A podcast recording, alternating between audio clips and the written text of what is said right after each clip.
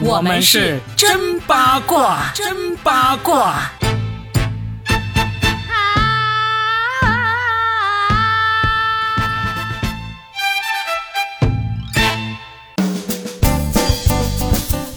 迎来收听我们新的一期真八卦，我是算一卦搞笑大叔 Robin，大家好。大家好，我是八一八佳倩，我是非常期待有一天我可以站在领奖台上说 F，不不不，我是非常期待在演讲台上可以说感谢我的月嫂吧，月老，八一八佳倩、啊我知道你要说谁了，你是要说那个刚刚获得了飞天奖优秀女演员奖的热依扎，对不对？对呀、她也是首位八五后的飞天奖视后。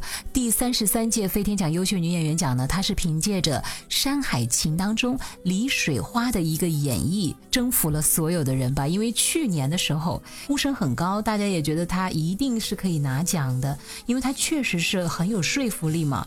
她在甘肃那样的地方，一个漂亮的女演员，在那个戈壁滩上和当地的群众啊都一起生活，一起钻研，有实力的。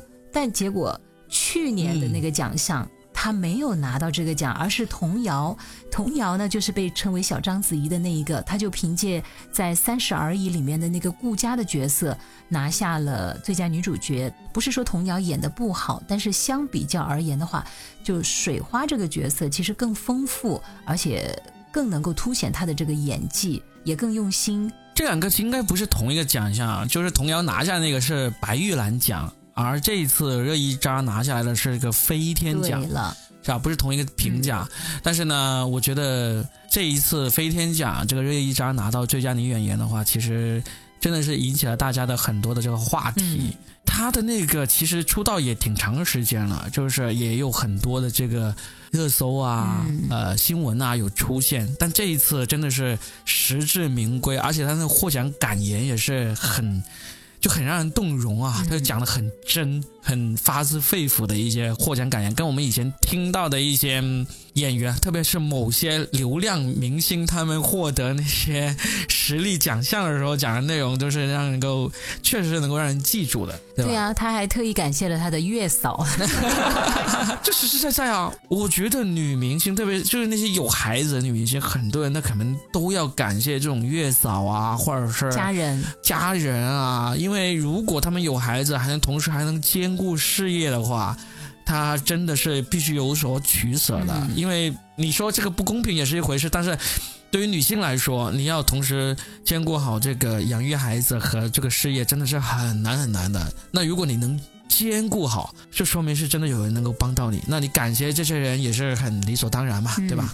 我也想起了另外一个叫春夏的女演员，她当年是凭借《踏雪寻梅》，就是一个真实的案件所改编的电影，里面还有郭富城，然后她扮演的是一个从内地到香港去的一个女孩子，然后最后她从事了妓女的工作，然后被杀了嘛。然后她当时拿下这个金马奖的影后的时候，大家也觉得哇，这是谁？她怎么能够拿下来这个影金马奖影后？但确实看过那个电影就知道她的演技还是非常棒的。然后她就站在舞台上，也是说感谢香港电影让我有饭吃。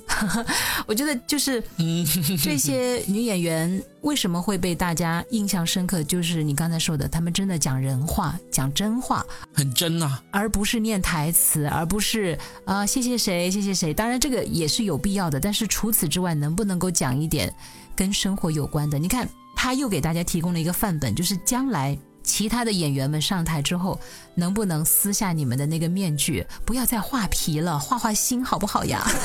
对呀、而且热依扎她本身就一直是那种以敢说敢做而著名的这么一个演员啊。因为实际上，你看我是算一卦，那实际上我对娱乐圈的那个八卦并没有那么了解嘛。但是在这个热依扎的这个《山海情》之前，呃，我对他的拍过的那个电影啊、电视其实都不了解。但是我知道这个人是因为什么？是因为他的那种穿衣打扮，他在机场的那个。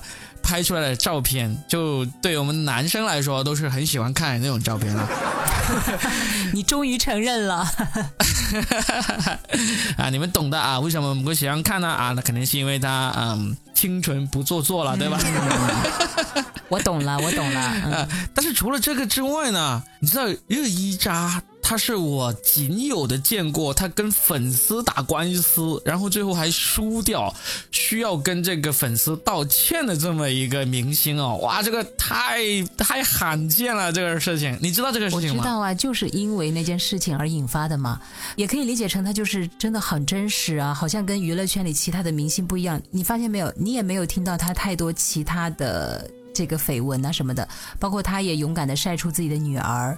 很多人都说啊，她什么时候结婚了？居然又当妈妈了，就她还真是不走寻常路。另外的话，她也勇敢的承认，其实她曾经是得过抑郁症的。她最早呢是瑞丽的模特，当年杨幂啊、张子萱啊都是一起的，而且她获得过最佳上镜女孩，她真的很漂亮。包括当年长得跟现在有点不一样的杨幂，现在杨幂呢就当女老板了，演技呢就。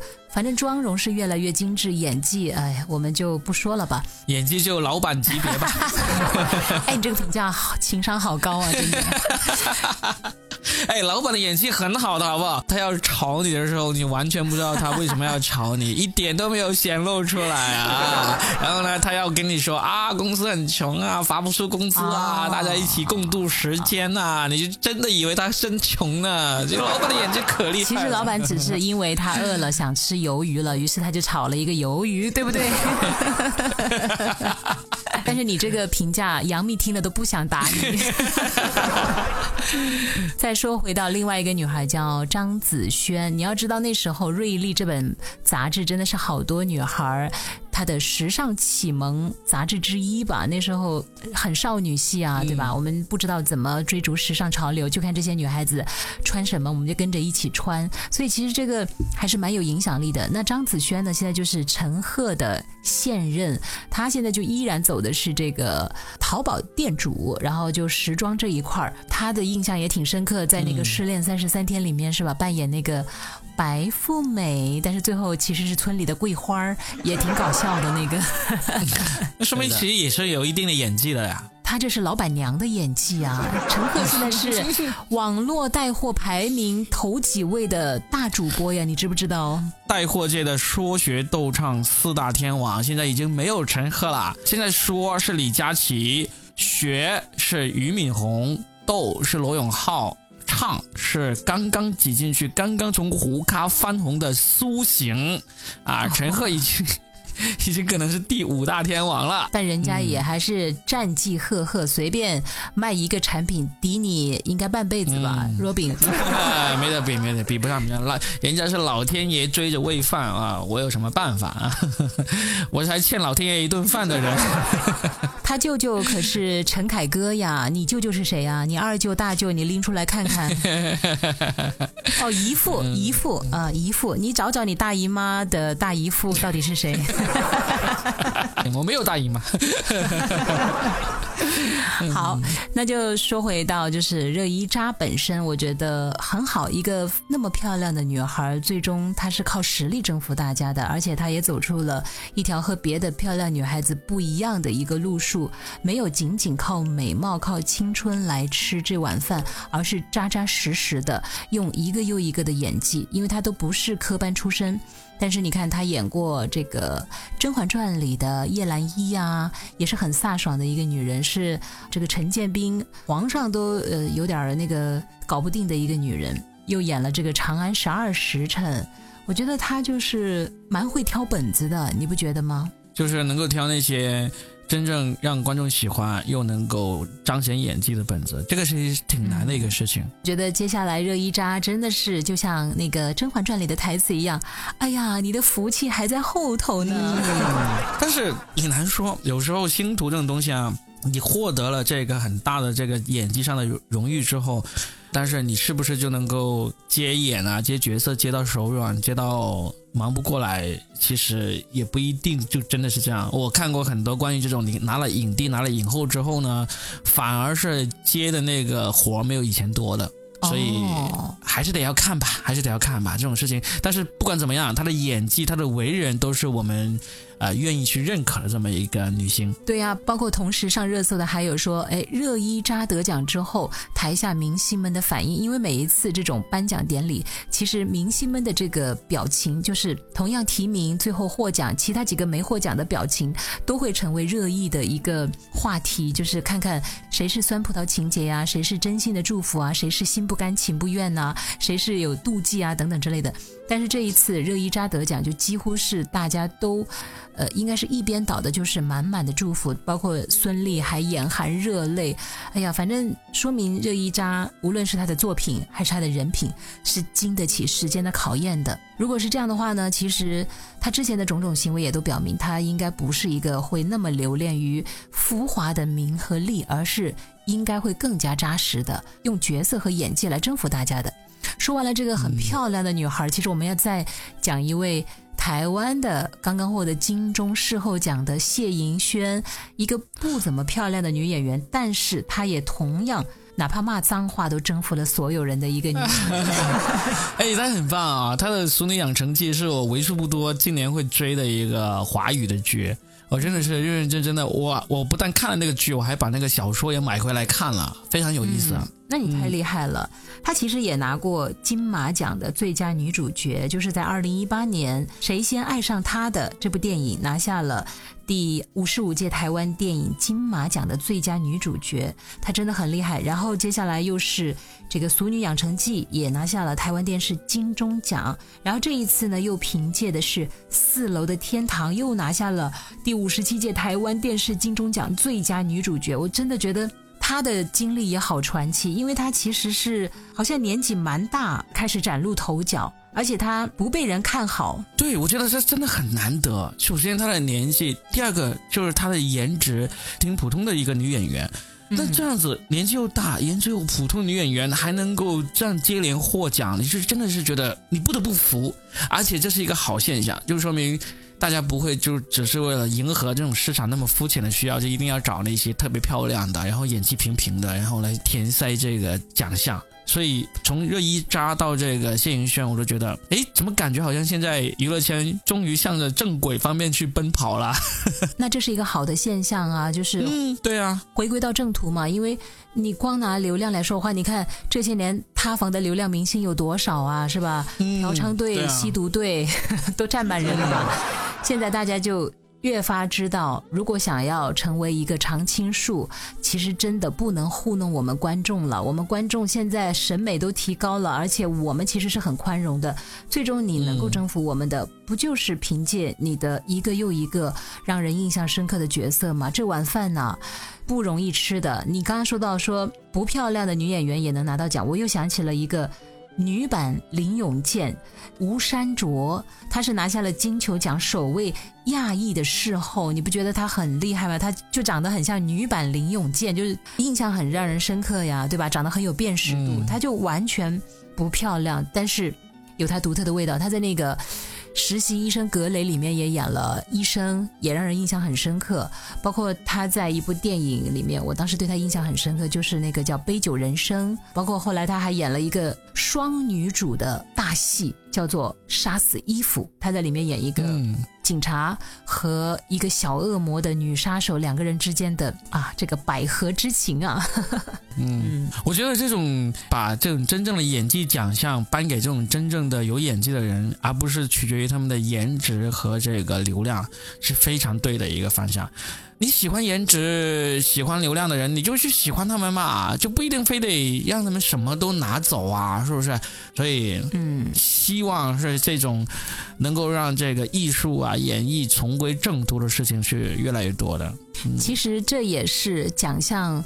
应该做的也是非常聪明的一个做法，因为前两年，比如说这个迪丽热巴，她也拿下过一个最佳女主角，好像是金鹰奖的最佳女主角。当时台下的这些老一辈的明星们都被惊呆了，你知道吗？当时她是和李易峰同时拿下的奖项，对啊，李易峰也拿了呀，对啊，哎，现在回头来看，是不是特别讽刺？所以，因为那几年奖项也是糊弄大家，最后大家就不再相信你这个奖项，那其实你最后颁的奖也是没有意义的。那现在就回归正途，对吧？我们就是用我们的权威来说话，而不是屈服于市场。慢慢的，大家就会觉得，哎，你这个还是有说服力的，因为。你是扎扎实实的颁给有演技的人，那我们就相信你这个奖项的含金量。那其实这就是回归正途啊，对不对？要不然没人信你，也没人看你，你举办个锤子呀，你 还不如那个卖货的四大天王呢，真是。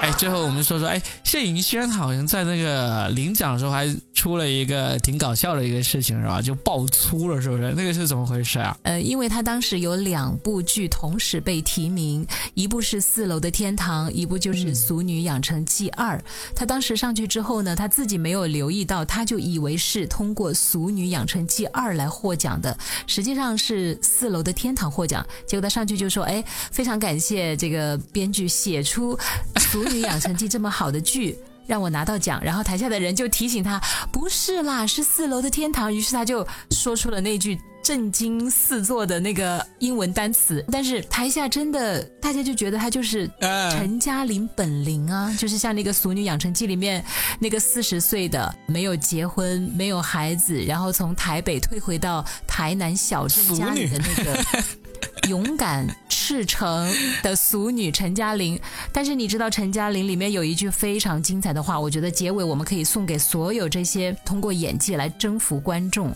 征服市场的这些女演员。她在里面讲了一句话，说：“四十岁，我精彩的下半场才刚刚开始呢。”我觉得这句话太棒了，真的多好！我的精彩下半场也才刚刚开始了五年呢。啊，是五十四了吗？啊，四十五了是吧？不要着急啊，等待着下一次 Robin 在舞台上说出那个英文单词。Oh shit！那谢云生说的比我这个更狠啊，他是 F 开头的。我是觉得非常棒，就是时间可以证明一切，证明大浪淘沙，谁才是最后剩下的那个金子，注定一定会发光的。但是前提就是你是不是金子，还是说嗯。嗯，一到水里你就开始，哎，怎么掉色儿了？啊，还有个更重要的是，你得健健康康、好好的活到那个年纪。你说年纪，我就再补一个，就是韩国也有一个。尹汝贞，她是到差不多七十岁才拿下了奥斯卡最佳女配角，非常棒哦。她演过那个《酒神小姐》，她是通过那个电影《米娜里》里面的岳母娘这个角色拿下的奖。你看，人家七十多岁，最后跟布拉德皮特站在一起领奖，你说他牛不牛？所以不要被年龄限制。Robin 没关系，五十四啊，五十五、六十五，你都是有机会的。你到时候 我会送拐杖给你的，好不好？认真的澄清一下，我才四十五啊，不是五十四啊，不要乱说啊，健康的很的，我一定有机会的。我的拐杖为你准备着，就是为了有一天把你送上最佳男主角的舞台，好不好？金的好吗？不是那种放在水里会掉色儿的。好的好的，我会努力的，佳佳倩你也要加油啊啊，一起努力。我八十多岁的时候，你记得你好好活哈。看谁活得久，我们拭目以待。好，祝大家健康长寿，又多福多财。拜拜，拜拜。